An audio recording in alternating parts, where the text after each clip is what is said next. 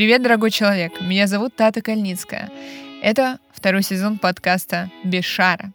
Мы с вами вновь исследуем историю религий, тайные законы Вселенной, мистику и магические ритуалы.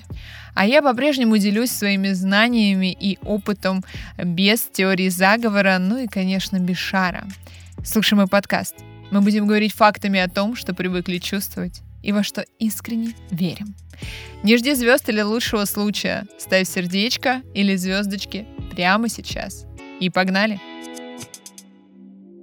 Наука движется вперед все быстрее, но все же в мире остается множество интересных феноменов, объяснить которые не под силу даже ученым.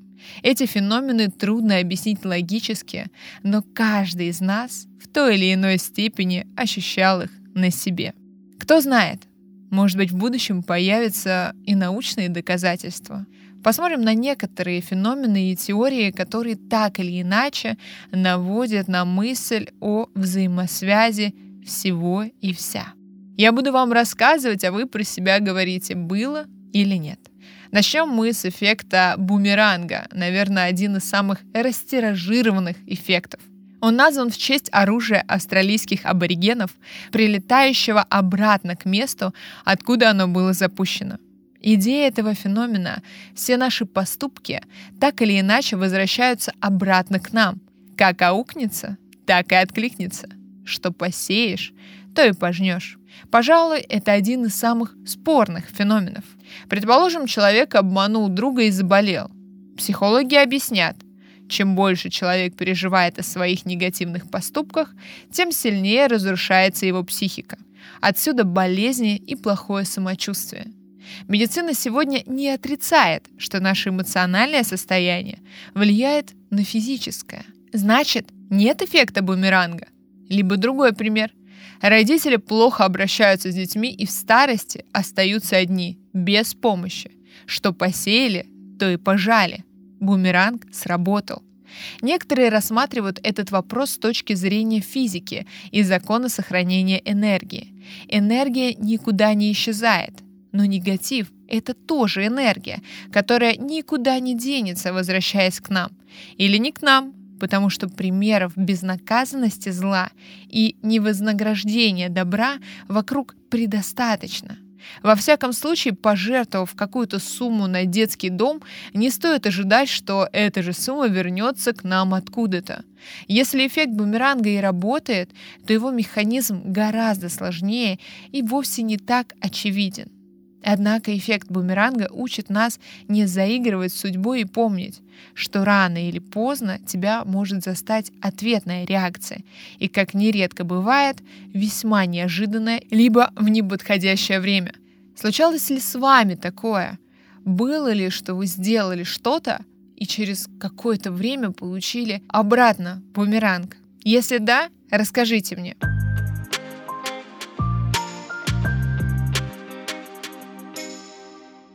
Следующее — это эффект бабочки, который гласит, что бабочка, взмахивающая крыльями в Айове, может вызвать лавину эффектов, которые могут достигнуть высшей точки в дождливый сезон в Индонезии.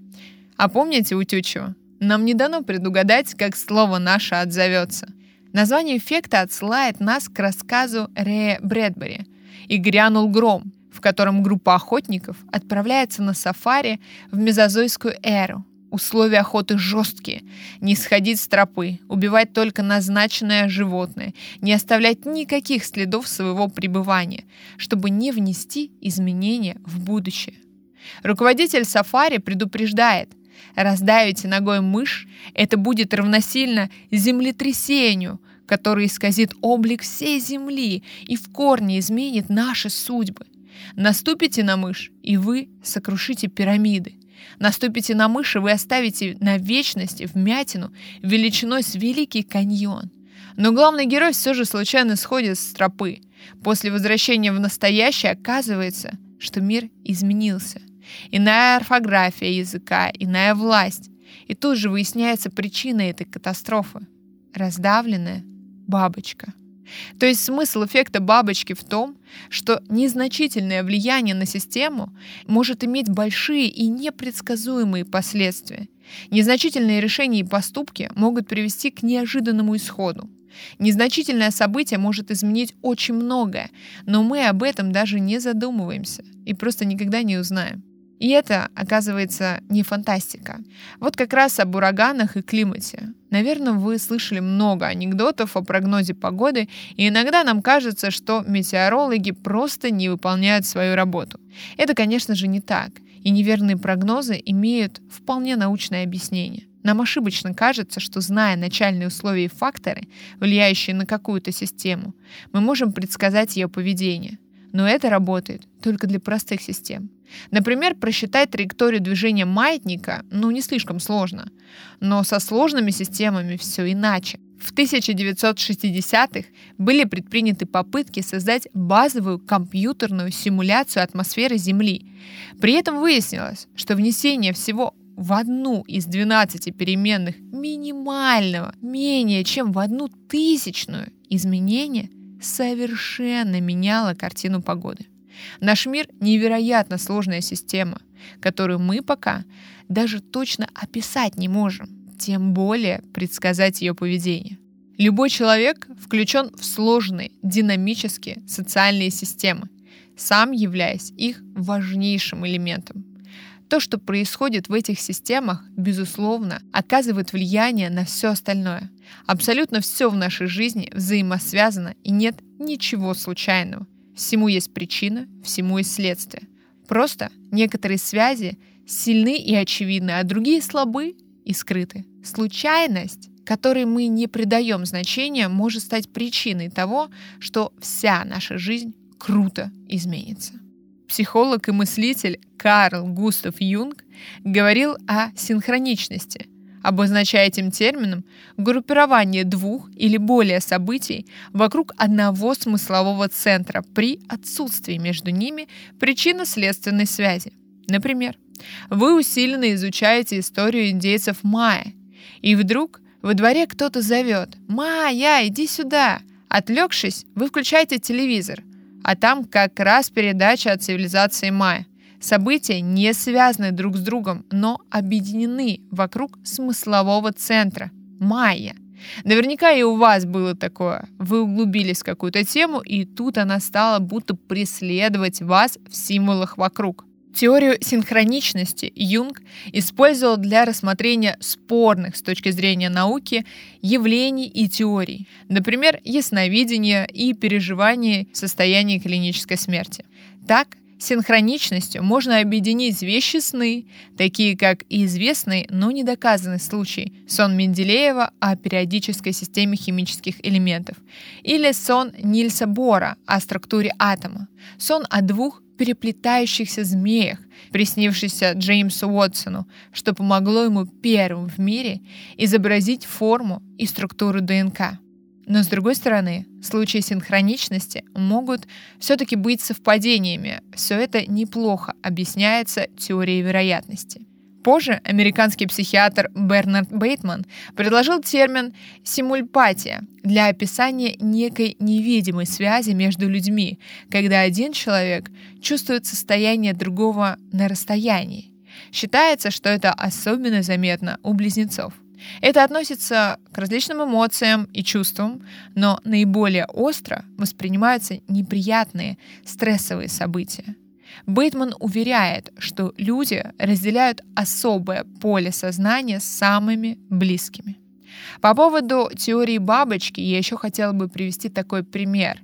А, Black Lives Matter. То есть один случай, который повлек за собой, который был небольшим, не супер известным человеком в самом начале, но в итоге повлек за собой огромную череду глобальных изменений не только в одной стране, но и во всем мире. Так тоже проигрывается этот невероятный феномен.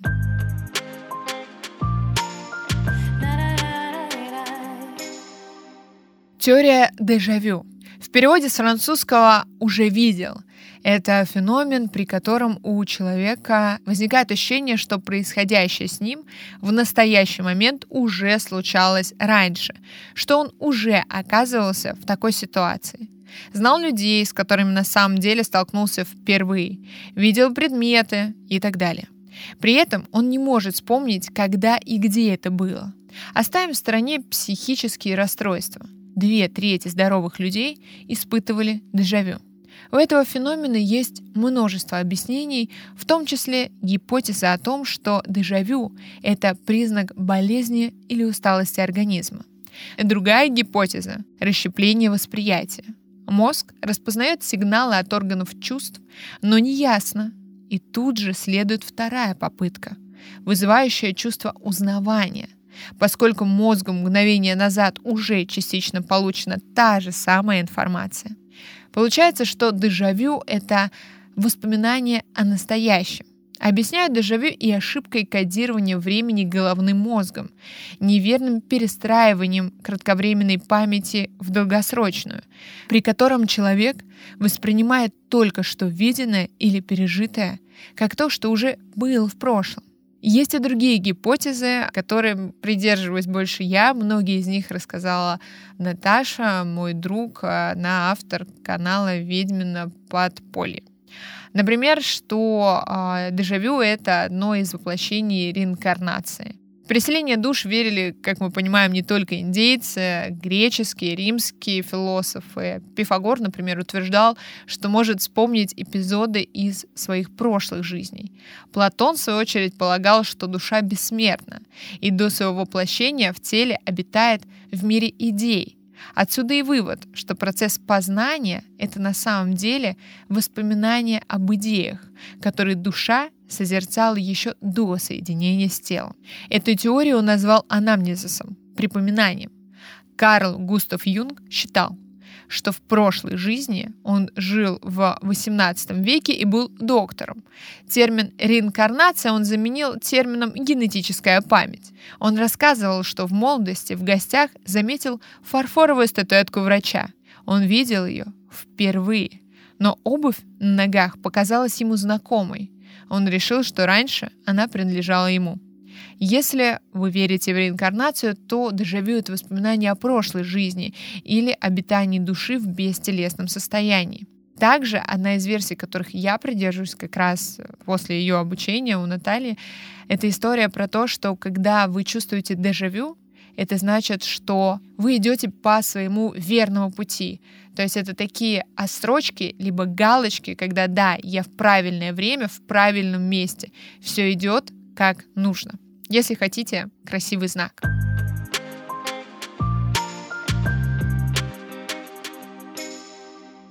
Еще, конечно, мы должны вспомнить концепцию коллективного бессознательного, разработанную уже сто раз упомянутым Юнгом.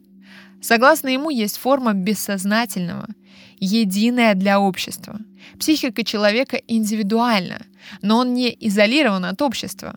Он одновременно и часть коллективного, поэтому частью его психики является и коллективное бессознательное. Юнг писал, что коллективное бессознательное — это одна из форм бессознательного, единая с обществом в целом и являющаяся продуктом наследуемых структур мозга. Юнг различал несколько слоев коллективного бессознательного групповое, семейное, национальное, расовое и общечеловеческое бессознательное. Даже бессознательное общее для человека и животных.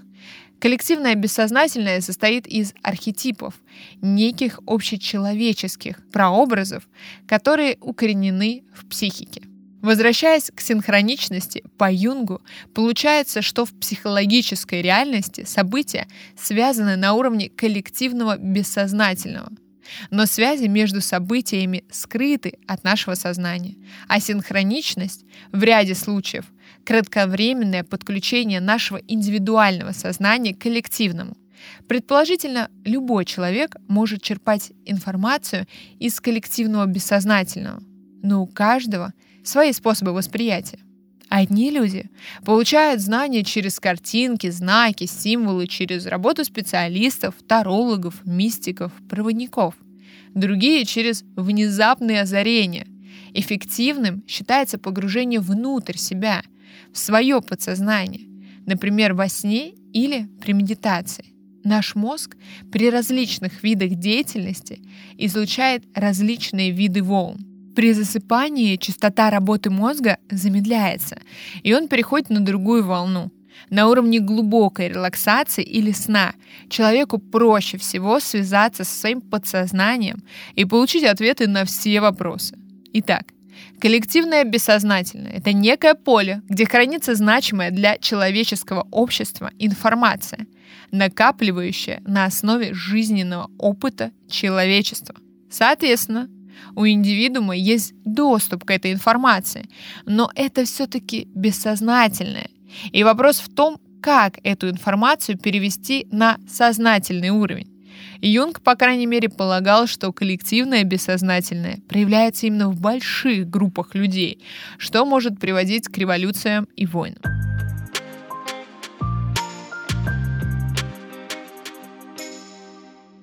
Начале 20 века профессор математики из Сорбоны Эдуард Леруа, основываясь на лекциях, которые читал в Сорбоне Владимир Иванович Вернадский, и на представлениях античного философа Платина, предложил понятие «ноосфера». Буквально слово переводится как «сфера разума». По представлению Леруа, ноосфера — это мыслящая оболочка, формирующаяся человеческим сознанием. Предположительно, это новая стадия эволюции биосферы, в которой взаимодействуют природа и общество. Причем разумная человеческая деятельность становится определяющей. Вернадский сформулировал ряд условий для возникновения ноосферы.